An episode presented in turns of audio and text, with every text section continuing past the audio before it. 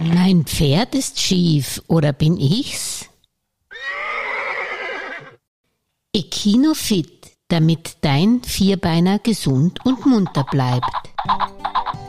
Hallihallo, ihr Hypomaniacs, ihr seid auf Trab, dem Podcast für alle Freizeitreiterinnen und Fahrerinnen, der sich heute mal wieder um die Gesundheit deines Vierbeiners und auch um deine eigene Fitness kümmert. Dafür haben wir uns Ekinofit-Trainerin Gundula Lorenz eingeladen. Freut euch auf das folgende Fitnessprogramm. Na gut, Dancer, du darfst wählen.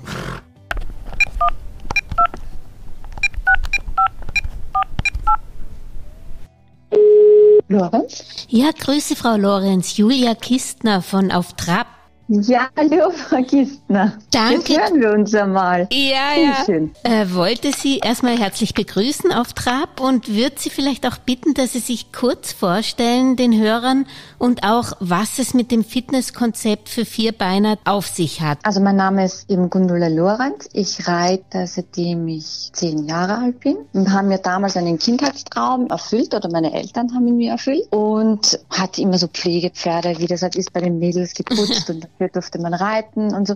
Und habe mir mit, was war ich, 20, mein erstes eigenes Pferd mit dem ersten Geld, was ich von meiner Arbeit eben bekommen habe, gekauft und habe die R2-Lizenz, also bin fast bis zur Klasse M geritten und habe nebenbei immer noch freiberuflich beim Malteser Hospitaldienst mitgeholfen. Und da kam dann wirklich von den Leuten, von den Handicapped-Leuten heran, wir wollten, möchten so gern am Pferd einmal sitzen. Ja, wir würden so gerne mal das Gefühl haben, wie das ist, gerade wenn jemand im Rollstuhl sitzt. Und dann habe ich wirklich probiert, ja, Leute irgendwen zu finden, der das macht und stoßt, stoßte dann auf die Ausbildung zum Behindertenreitlehrwart. Mhm. Der heißt heute Lehrwart für integratives Reiten. Und ja, habe mich dann kurz darauf entschlossen, das zu machen, damit ich Leuten das eben ermöglichen konnte und habe so mein Pferd, also Chico, ähm, damals dressurmäßig geritten, als auch eben in Sport für Behinderte eingesetzt. Und mein Pferd bekam dann aber körperliche Probleme, also der hat dann wirklich so ausgeschaut wie, wie dreigeteilt. Also man hat das angeschaut und sagt, okay, die Vorhand ist ein Pferd, die Mittelhand ist ein Pferd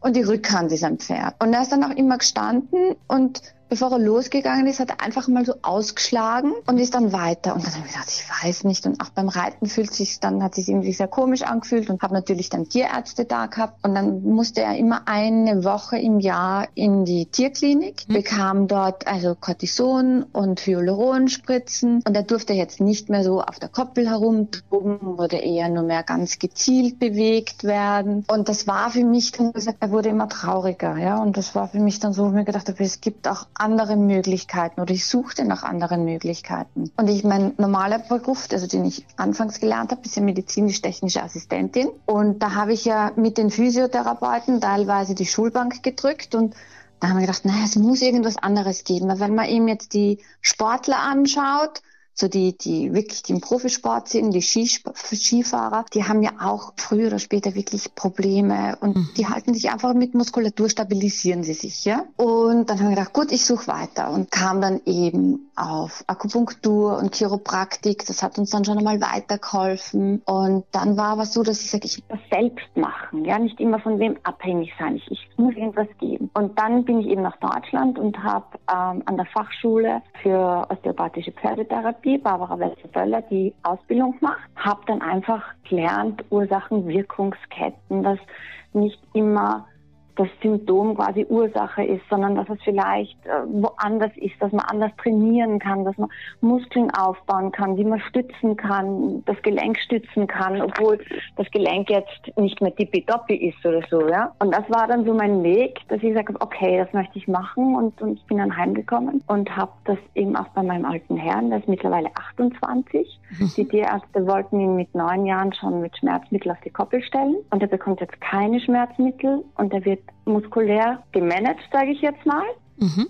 Und er freut sich noch seines Lebens, ja. Und wie geht man da eigentlich vor? Man kennt es ja jetzt, ähm, man hat vielleicht in der Pandemie nicht so intensiv trainiert und startet jetzt und merkt eben, das Pferd möchte sich in eine Richtung nicht so biegen und, und es geht über die normale, natürliche Schiefe hinaus.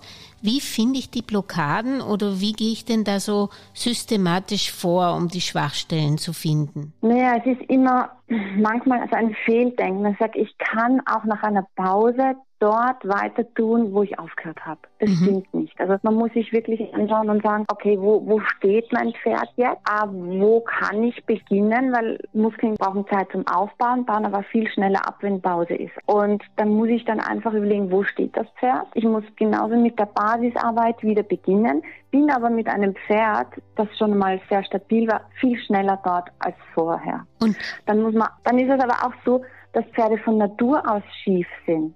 Ja, mhm. also das kann ja auch sein, wenn die Pause haben, dass sich einfach aufgrund wie der Darm angeordnet ist, dass sie sich da wieder ihre natürliche Schiefe quasi zurückgekommen ist, weil man sie ja nicht trainiert hat in der Pause. Und dann kann auch noch sein, zum Beispiel sieht man ganz oft bei Pferden, die sehr lange Beine haben, die immer beim Grasen ein Bein nach vorne haben, ja, und eines nach hinten. Und da ist es natürlich die Seite, wo das Bein, das Vorderbein immer rückständig ist oder immer nach hinten genommen wird beim Grasen, die Seite kann verkürzen. Und dann kann ich auch merken, dass es sich zur anderen Seite nicht mehr so gut dehnen kann oder nicht mehr biegen kann. Ja? Also da gibt es hunderte Dinge, warum das sein kann. Und wichtig ist immer, dass man wirklich anfängt und sagt, okay, ich probiere es mal, probiere es vielleicht mal auch am am Boden, bevor ich oben sitze und führe mein Pferd wieder sanft an das heran. Da sind wir schon dabei. Also Sie starten dann normal mit Bodenarbeit erstmal, um das Pferd zu gymnastizieren. Haben Sie da vielleicht ein paar Tipps, also welche Übungen oder was man da machen kann? Also ich starte irrsinnig gern mit Bodenarbeit. Ich mag es einfach gern, weil ich einfach da sehe, wie kann ich das Pferd am Boden schon bewegen. Und ich kombiniere es auch gern mit dem Reiten, weil je nachdem, in welchem Stand wir das Pferd haben, vom, vom Trainingsstand her, muss ich auch den Rücken trainieren, dass jemand drauf sitzt. Mhm. Ja, und das kann ich gut jeden zweiten Tag machen. Und quasi ich setze mit meinem Gewicht einen Reiz. So kann sich das Gewebe adaptieren auch und kann den anderen Tag am Boden arbeiten. Und deswegen finde ich das total nett, also diese Kombination. Und was für mich immer sehr wichtig ist, bevor ich eben das Pferd richtig gymnastizieren beginne, dass ich einfach mal schaue, ähm, wie ist es denn, wenn es die Hinterbeine kreuzt? Ja? Setzt es das zu kreuzende Hinterbein vor das andere Hinterbein oder hinter das Hinterbein? Und das gibt mir dann schon oft Auskunft über die Bewegungsmöglichkeit des Pferdes. Ja, wir wollen ja, dass die Hinterbeine unter den Schwerpunkt treten. Und wenn ich jetzt einfach sage, bitte geh mal die Hinterhand zur Seite und immer das zu kreuzende Hinterbein hinter dem anderen Hinterbein vorbeiführt, dann sehe ich, dass es hier vielleicht ein Problem hat oder vielleicht momentan die Muskulatur nicht so ist, dass es leisten kann. Also da würde ich gern anknüpfen, noch weitere Schwachstellen zu finden. Wie kann ich eigentlich feststellen, ob das jetzt die Rückentätigkeit der Rumpftrageapparat oder die Bauchmuskulatur ist, die praktisch Aufbauarbeit benötigt? Wenn ich zu einem Pferd eben auch gerufen werde, wenn es Training anbelangt, mhm. Sehe ich ja schon einmal, wie das Muskelrelief von einem Pferd ist. Ja, die Muskeln, die mehr arbeiten, werden einfach dicker jetzt, ja, mhm. als andere, die weniger machen. Und gerade bei der Rückenmuskulatur ist es zum Beispiel so, dass wir am Rücken auch die Rückenlendenbinde, auf Lateinisch eben die, diese Fascia thoracolumbalis haben. Und die beeinflusst sich nicht nur durch körperliches Training, sondern die wird auch durch Emotionen beeinflusst. Und deswegen müssen wir hier beidseitig denken, ja, ähm, und sagen, gut, ist das Pferd vielleicht nicht optimal trainiert worden oder ist das Pferd in einem Erregungszustand, wo, wo es immer irgendwie diese Fluchthaltung hat und immer auf und davon möchte. Ja, und man kennt das ganz oft, oder ich kenne das dann, dass ich bei meinem Pferd ganz aufpassen muss, gerade bei meiner Stute, wenn ich eine neue Lektion beibringen möchte, dass sie dann aufgeregt ist, weil sie ihre Komfortzone verlassen muss mhm. und sie dann leicht den Rücken durchdrückt, weil sie einfach aufgeregt ist. Und dann muss ich aber wirklich so ihr das so erklären oder so dran bleibt, dass sie irgendwann den Rücken entspannt und sagt, okay, ich kann es auch indem ich mental entspannt bin, machen. Und dann sieht man auch eben die Rückenlinie, dass die sich verbessert. Weil wir wollen ja tendenziell einen Rücken, der nach oben schwingt und nicht nach unten. Weil wir haben bei den Wirbeln, Körpern unterhalb auch noch Bänder und äh, der Osteopath, ein osteopathischer Leitsatz ist ja Mobilität und Stabilität. Und wenn ich jetzt immer den Rücken nach unten schwingend habe, dann kann mir das früher oder später zu Problemen führen. Ja, und das sieht man schon einmal erstens im Stand, wie das Pferd den Rücken hält. Und natürlich auch in der Bewegung, habe ich jetzt einen Rücken, der tendenziell nach unten schwingt oder der eher gerade ist oder vielleicht sogar, wie ich es mir ganz wünsche, ein bisschen dann nach oben kommt. So diese umgekehrte Banane, wie man das immer, immer klärt, ja. Und das sehen Sie, wenn Sie schon zu Kunden kommen, wenn Sie es longieren oder woran äh, sehen Sie das oder erst bei der Arbeit? Ich sehe sehr viel von, von dem Muskelrelief im Stand schon. Mhm. Es gibt ja diese wirklich diese Erkennmuskeln, wo man sagt, okay, das Pferd bewegt sich so oder so. Ja, je nachdem, welcher Muskel eben mehr arbeitet, wird mehr ausgebildet. Mhm. Dann ist es so, dass man es auch im Gang bei Ganganalyse beurteile ich dann schon das Bewegungsmuster. Ja, das schaue ich, wie bewegt sich die wie setzt er die Beine, wie bewegt sich das Schulterblatt, ähm, tritt der Plan auf, wie ist die Kniebewegung. Und da schaue ich mir eben von vorne, von hinten, von der Seite auch und von der Seite eben, wie, wie schwingen die Fesselköpfe nach unten oder wird ein Fesselkopf sogar hochgehalten. Mhm. Und dann auch eben an der Lunge, im Schritt, Trab und Galopp wenn das machbar ist, also das Pferd rastet wirklich aus, dann lassen wir das. Und wenn ich da noch nicht drauf gekommen bin, ähm, woran es liegen könnte, dass ich mir auch das Pferd vorreiten. Und was kann man eigentlich dem Besitzer empfehlen, bevor er sie noch ruft? Also wie kann man praktisch vorbeugen, dass man eben die Rückentätigkeit, Rumpf und Bauchmuskulatur auch wirklich ausbildet? Wichtig ist wirklich, wenn man jetzt denkt, dass man reitet, dass man sagt, okay, man fängt wirklich mit diesem Vorwärts, Abwärts, man sitzt oben und durch, wenn das Pferd den Kopf nach unten nimmt, ähm, spannt es quasi sein, das Nackenband und das Rückenband, ja, und dann sitzt man quasi auf diesem gespannten Seilzug. Dadurch kann sich dann bewegen und die Muskulatur aufbauen. Wenn jetzt der Kopf höher kommt, merkt man, dass der Rücken durchsackt. Aber je stabiler ein Pferd ist, desto eher bleibt der Rücken gut oben, ich jetzt mal, nicht das Gefühl, dass man plötzlich runtersackt.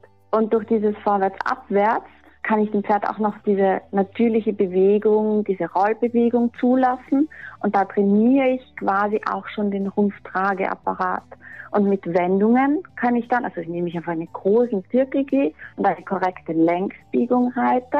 Ja, sie ist zwar Basiserweitert, ist aber wenn man sich genauer damit beschäftigt, spannender als man glaubt, trainiere ich die Bauchmuskulatur und das vermehrte Untertreten des Hinterbeins. Und wenn wir nochmal zur Grundfrage dieser Podcast-Folge zurückkommen, mein Pferd ist schief oder bin ich's? Wie kann ich eigentlich feststellen, ob das wirklich am Pferd liegt oder welche Übungen gibt's auch für den Reiter? Weil, oder meistens tut sich das ja auch dann äh, aufdoppeln, die Schiefe des Reiters und des Pferdes? Also wie kann man das unterscheiden? Ja, also als Reiter hat man ja immer das Gefühl, man ist gerade. Ja, wenn man das Pferd immer wieder reitet, dann ist es meistens, dass von außen der Input kommt und sagt, hey, der, du bist schief, du sitzt mehr nach rechts oder sitzt mehr nach links. Ja, also selbst hat man sich ja schon so auf dieses Gefühl eingeordnet, dass man sagt, es passt.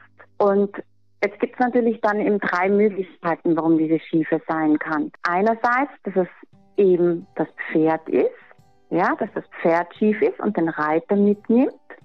Auf der anderen Seite kann es eben auch der Reiter sein, dass man sagt, der Reiter bringt die Schiefe und macht das Pferd schief. Oder wir haben einen unpassenden Sattel. Und am besten kann man wirklich ähm, das beurteilen, wenn man sich ähm, das Pferd mit dem Sattel vielleicht vorführen lässt.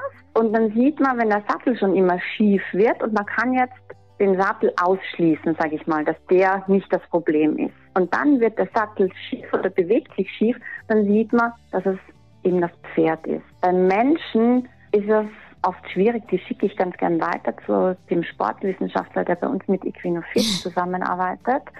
Und dann lasse ich gern den das beurteilen. Ja, aber ich gebe auch gern Leuten einfach das Gefühl mit, dass sie einfach sich mal vor dem Spiegel zu Hause hinstellen sollen und vielleicht nur vorahnen oder mit ihrem Körper so tun sollen, als ob sie eine Wendung am reiten. Und dann, dass sie genau auf ihre Schultern schauen sollen, wird eine, bleiben die Schultern auf gleicher Höhe oder wird eine tiefer in der Rotation. Und was wir in dem Reiten ganz, ganz wichtig als Reiter brauchen, ist eben diese Rumpfstabilität und ein mobiles Becken. Und das kann man auch gut üben, wenn man sich am Rücken auf den Boden legt, das Becken hin und her kippt und dann einmal mit der Hand unter dem, unter seinen Rücken fährt und schaut, was passiert da eigentlich mit der Lendenwirbelsäule. Kann ich den Boden berühren? Bin ich vom Boden weg? Ähm, wie passiert das? Oder auch, dass man sich dann wirklich vorstellt, man tritt so ein Bein hinunter und schiebt das andere hoch, dass man quasi das Becken hin und rauf und runter bewegt. Das ist, glaube ich, die beste Beschreibung. Und dass man einfach auch mehr Gefühl für seinen eigenen Körper kriegt. Ja? Weil wir wollen ja auch dem Pferd damit sagen, was es tun soll. Wir wollen ja auch die Hilfe damit geben. Könnte man da vielleicht als Tipp geben, dass sich der Reiter vor dem Draufsetzen selber auch erst gymnastizieren muss oder aufwärmen muss? Wie gehen Sie da vor? Ich gehe damit vor, dass ich meine Pferde zuerst am Boden aufwärme und für mich das immer so ist, dass ich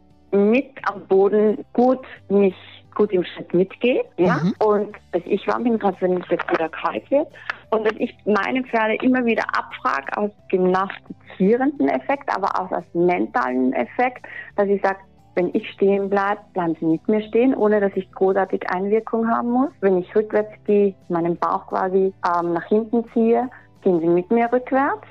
Und dass ich auch von meinen Pferden eine Hinterbeinkreuzen und ein Vorderbeinkreuzen verlange. Das sind für mich so im Hinterhand, kann ich sie beeinflussen am Boden schon. Mhm. Kann ich auch die Vorderbeine beeinflussen. Und das ist für mich eigentlich auch ein Aufwärmtraining, weil ich ja am Boden mitgehe und dann setze ich mich erst drauf dass ja. ich so meine Hand habe. Wir gehen mal davon aus, wie gesagt, Ihren Kollegen interviewe ich gerne mal zu einer späteren Podcast-Folge, was man als Reiter machen kann. Sie sind Spezialistin fürs Pferd.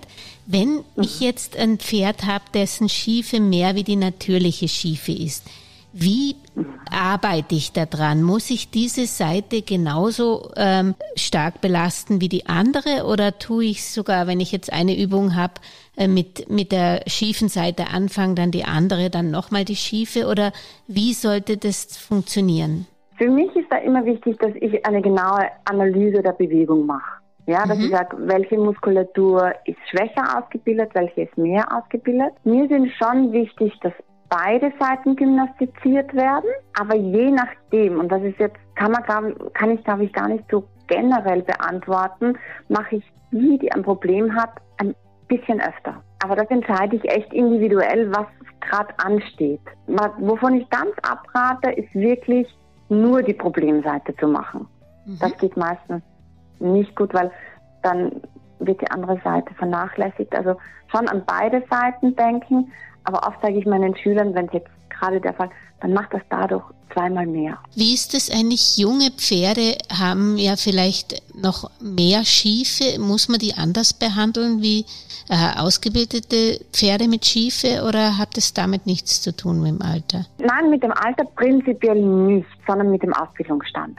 Es ist so, dass die natürliche Schiefe, also wird ja viel erklärt, dass sie mit der Achse mit der Drehung der Erde um die Erdachse passiert, mit Händigkeit. Die logischste Erklärung ist für mich, so wie Barbara Welter-Böller sie mir erklärt hat, mit der Darmanordnung im Pferd. Wir haben rechts eben den Blinddarm und je nachdem, wie gut der arbeitet, wie viel das Pferd gerade zu fressen bekommen hat und Pferde sind ja eigentlich, die sollten ja 18 Stunden fressen, aber dadurch hat er ständig zu tun, ähm, brauche ich auf der Seite ein bisschen mehr Bauch, Bauchmuskulatur, dass das rechte Bein unter den Schwerpunkt treten kann. Weil sonst tritt es gern so an dem Bäuchlein vorbei. Und das hat jetzt für mich nichts, also klar, mit einem jungen Pferd, das ich anfange, der hat ja in die Richtung noch nie gearbeitet. Ja, das beachtet noch mehr. Aber Pferde, die schon im Ausbildungsstand weiter sind, da kann sein, je nachdem, was die gemacht haben, ich auch, da muss ich jeden Tag drauf achten, ob ich dieses gerade Richten habe, wie, wie das ob das Bein wohl drunter tritt. Und es gibt bei Pferden, die dann schon länger gearbeitet sind oder auch die Probleme hatten, gibt es ja auch vielleicht Muskelfaserrisse, dass es gar nicht mit der natürlichen Schiefe zu tun hat, sondern dass es eben wirklich Muskelverletzungen durch eine Trittverletzung, durch ähm, eine Bissverletzung, ja, dass wir wirklich Muskel, Muskelfasern verletzt haben, dass dadurch eine Schiefe entsteht. Und dann muss ich natürlich schauen, wie ich damit umgehe. Ja. Da sprechen Sie was an, was sehr oft ist. Also man kennt es vom Hufschmied, wenn der Winkel stark unterschiedlich ist, weist es ja darauf hin, dass ein Huf weniger oder ein Bein weniger belastet wird, das steiler mhm. ist. Dann schauen Sie wahrscheinlich nicht nur auf dieses steilere Bein, sondern die, der Muskelfaserriss könnte auch auf der anderen Seite sein. Oder wo fangen Sie da an zu suchen dann? Ja, ich schaue mir wirklich das Pferd im Stand an. Mhm. Ja, und schaue mir eben das Muskelrelief an, dann in, in der Bewegung. Und da kommt natürlich die Anatomie zugute, dass man sagt, wie verläuft dieser Muskel. Ja, mhm. und dann oft gibt es wirklich so Einschnitte, das schaut aus, als ob man so mit dem Messer irgendwie einen Schnitt macht und wenn man das dann abtastet, dann spürt man wirklich hier die Muskelverletzung. Die Hufe oder das Abbild der Hufe ist für mich ein Abbild des Bewegungsmusters. Und mhm. ich selbst bin bei meinen Hufschmied, also bei meinem Hufschmiedtermin, wenn meine Pferde drankommen, sehr gern dabei, weil für mich das dann immer, wenn ich sage, wo ist er steiler, wo ist das, wie siehst du das, ist für mich das dann ein bisschen eine Überprüfung meiner Arbeit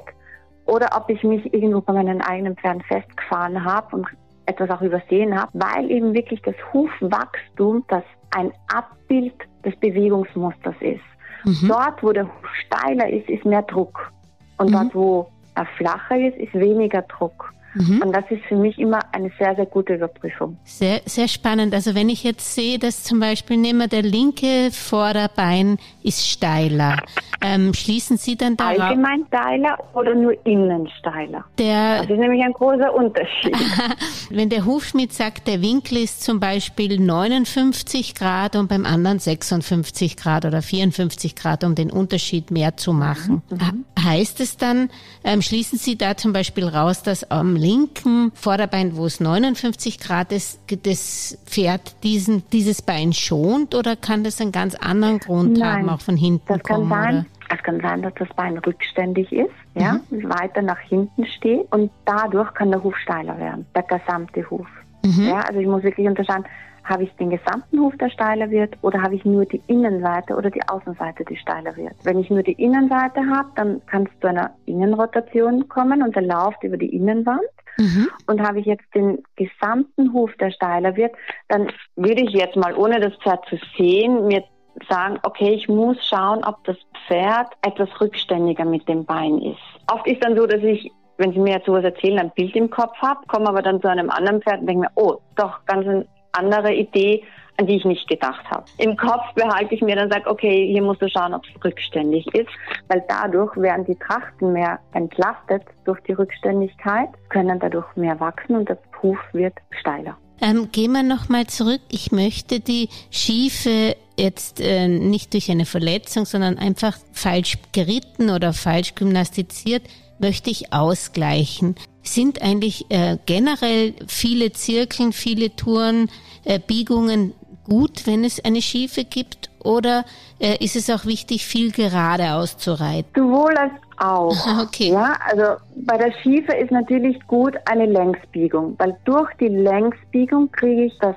Hinterbein oder durch die korrekte Längsbiegung, wo das Pferd mit der Bauchmuskulatur arbeitet, mhm. kriege ich das Hinterbein unter den Schwerpunkt. Aber ich muss auch von dem, von dem Radius, von dem Durchmesser meines Zirkels schauen, wie weit kann das Pferd das leisten. Ich sehe immer wieder, dass zu kleine Zirkel von den Pferden verlangt wird, die dann quasi nicht mehr mit dem Bauchmuskel arbeiten, sondern den Bauch einfach hochklappen und der Reiter rutscht nach außen. Mhm. Ja, oder knickt in der Hüfte ein. Da muss ich wirklich je nachdem, was kann mein Pferd leisten, mhm. wie, wie steht es muskulär da. Dann ist es natürlich gut, auch wieder gerade Linien, ja. Also ich habe gern so Dur, korrekte Längsbiegung, schauen kann das Pferd dann auch gerade gut unter den Schwerpunkt treten. Wieder Dur. Also ich kombiniere das ganz gerne. Ah, okay. Ich finde es auch total wichtig, das zu kombinieren. Mhm. Sie haben kurz noch den Sattel angesprochen, der auch zur Schiefe führen kann oder dass, der, dass er eben nicht passt und das Pferd wahrscheinlich den Sattel auf eine oder andere Seite wirft. Wie gehen Sie eigentlich da vor? Natürlich ist es, sollte jeder Sattel optimal passen. Macht es dann Sinn, auf der einen Seite zum Beispiel mehr zu polstern oder das auszugleichen oder ist es der falsche Weg oder mit, mit, mit einem Pad drunter oder was, was auch immer? Da sprechen Sie ein Thema an, wo es ganz viele Meinungen dazu gibt. Ja. Für mich ist es jetzt, und da schreien vielleicht manche auf, aber das ist jetzt wirklich mein persönlicher Weg, dass ich gerne eine, eine Schabracke habe, ein Lammfell drunter oder eben schon auf der Schabracke oder auf der Satteldecke unterhalb ein Lammfell, weil das extrem buffert, den, den Druck eben nimmt. Und dort, wo jetzt weniger Muskulatur ist, ich gern mal einen Filz reingebe. Einfach so das ausschneide mit dem Filz und somit die Muskulatur vortäusche. Mhm. Das hat den Vorteil, ich kriege den Sattel gerade. Mhm. Ja, natürlich hängt das auch ganz viel mit dem Reiter dann zusammen, dass er sich an dieses Gefühl gewöhnt, dass er glaubt, er sitzt plötzlich schief. Aber das Pferd kann aufbauen und ich kann den Filz dann raustun. Mhm. Habe ich den Sattler immer, dass der, wenn ich anrufe und der ist in den nächsten fünf Tagen da, ja, dann ist das natürlich eine andere Geschichte. Aber wir wissen, gute Sattler sind ausgebucht ja. und haben auch eine Wartezeit. Ja, mhm. also muss ich da dann schnell agieren können, dass ich dann sage, hey, jetzt raus, damit jetzt passt. Von ganz schief satteln halte ich jetzt nicht zu viel. Außer ich habe wirklich den Sattler an der Hand und sage, du, jetzt brauchen wir es anders. Ja? Mhm. Okay. Aber ich habe oft das Gefühl, dass ich die Pferde dann hier in eine Haltung zwänge, wo, wenn ich es übersehe, dann in die falsche Richtung geht. Nochmal zum Longieren hätte ich eine Frage. Ähm, mhm. Inwieweit äh, ist eigentlich Logarbeit sinnvoll, um, um Schiefen entgegenzuwirken? Oder kann man da dann auch noch mehr Schiefe verursachen damit? Ja, beides kann man machen. Also es kommt immer darauf an, wie man es macht. Ja? ja? Also ich longiere meine Pferde auch. Ja, weil, aber mir ist wichtig, dass meine Pferde ohne Ausbinder gehen. Mhm und dass sie lernen, die Muskulatur zu verwenden, die ich gern hätte, dass sie eben diese schöne verkehrte Banane, diese Rundung haben, dass sie den Kopf nach unten nehmen, den Rücken hochwölben. Und da kann ich natürlich den Pferden beibringen, egal ob jetzt am Knotenhalfter oder Kappzaum, dass ich sage, arbeite mit Bauchmuskel, nimm bitte diese Haltung ein. Und das muss ich ihnen halt schrittweise beibringen, weil ich einfach der Meinung bin, nur ein Hilfszügel hineingeschnallt, heißt noch nicht, dass sie diese Haltung bekommen. Und ich hätte gern, dass sie wirklich sagen, sie verwenden die Muskulatur, die sie brauchen, die ich trainieren möchte. Und ich kann einfach ihnen sagen, pass mal auf, das hätte ich gerne, das hätte ich gerne. Mhm. Und das ist mir wichtig. Und damit kann man an der Lohn sehr, sehr viel erreichen. Kann ich natürlich auch die Schiefe korrigieren. Wenn ich jetzt einfach nur, dass ich die Lohn einhänge und das zertrennen lasse, kann ich natürlich auch viel kaputt machen. Und das zeigen, wie sie sich nach unten ähm, abwärts, vorwärts, abwärts bewegen, ähm, kann ich mir das so vorstellen, dass sie dann zum Pferd hingehen und es vielleicht auch am Kappzaun direkt halten und, und, und auch mit mitbiegen vielleicht oder auch mit ein bisschen Druck? Nein, gar nicht. Gar nicht. Gar nicht. Also so, wir haben, wenn wir das Pferd anschauen, haben wir also die Rückenkette, nennen wir es mal so, und die Bauchkette von der Muskulatur ja. aus. Und wenn das Pferd die Bauch oder Muskeln der Bauchkette anspannt, nachher macht es quasi diese schöne Banane. Mhm. Spannt es Muskeln der Rückenkette an, ist es die Fluchthaltung. Ja. Und damit kann ich dann sagen, pass mal auf, spann deinen Bauchmuskel an und das Pferd kommt runter. Und da haben wir auf der einen Seite die körperliche Komponente und wie eben vorher schon angesprochen, auch die mentale Komponente ist total wichtig. Weil wenn ein Pferd in meiner Gegenwart oder in der Gegenwart, wo ich arbeite, nicht sich auf mich verlassen kann, mir so viel Vertrauen schenkt, dass es sich bei mir sagt, okay, da, da bin ich entspannt und sicher und ich kann loslassen, dann wird es immer tendenziell die Rückenkette anspannen. Mhm. Und dann kann ich zwar ihm sagen, mach das, aber ich habe ihm zwei Faktoren, wie ich dran gehen kann. Ja, dass ich ihm die Sicherheit gebe und sage, ist okay, pass auf, wenn ich mich nicht aufreg, brauchst du dich auch nicht aufregen. Oder ich kann über den Körper sagen, sagen spann noch deinen Bauch an und komm hinunter. Oder bieg deinen Hals zur Seite. Kennen das alle aufgeregte Pferde können den Hals nicht zur Seite nehmen. Mhm. Die sind gerade und sagen, uh, da ist was, ich muss schauen.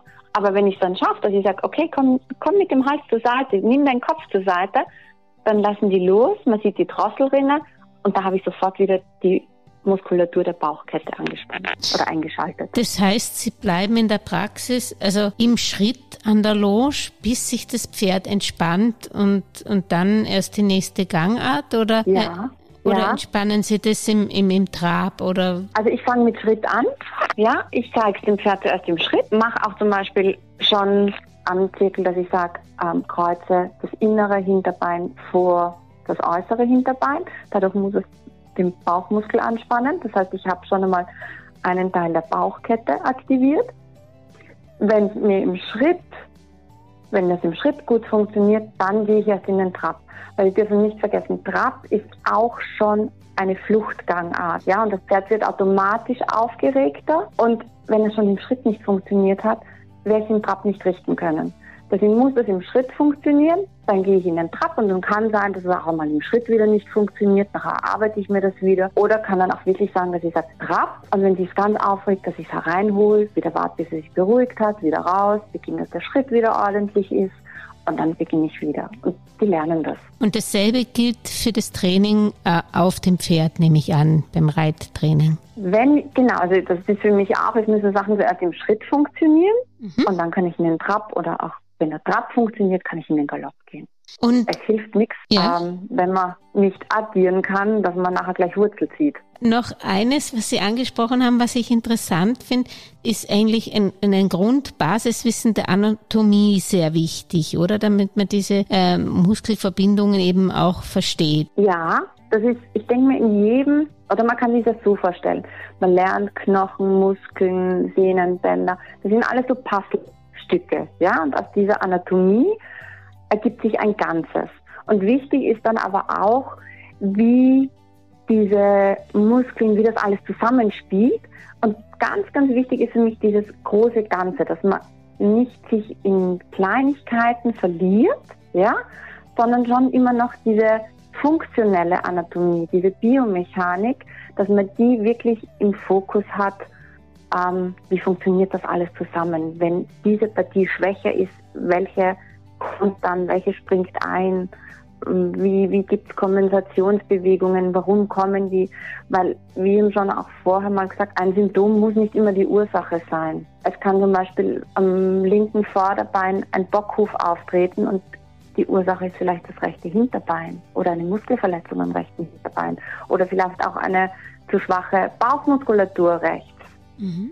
Und wenn ich da immer dann nur das linke Vorderbein im Fokus habe, ist es natürlich ein bisschen zu sehr fokussiert, sage ich jetzt mal. Mir ist das große Ganze wichtig und auch eben diese Haltungsbedingungen können ja auch viel Fütterung, das spielt alles mit hinein. Und es gibt in der Anatomie ja auch noch diese Kennmuskulatur, dass man einfach sagt, im Vergleich rechts, links, wer arbeitet mehr? Wie kann man jetzt sich vorstellen, wir haben leider Pandemie noch, aber wenn sich jetzt Hörer für ihr, für ihre Schule Ekinopathie interessieren, was können Sie da anbieten? Beziehungsweise gerade was Anatomie betrifft, haben Sie da ein Buch zu empfehlen oder wie, wie kann man sich da ein bisschen einlesen, bis es dann auch wieder Kurse gibt oder haben Sie schon Kurse? Also Equinologie ist quasi meine Arbeit, die ich mache. Ja, ich mache das für Hunde und für Pferde.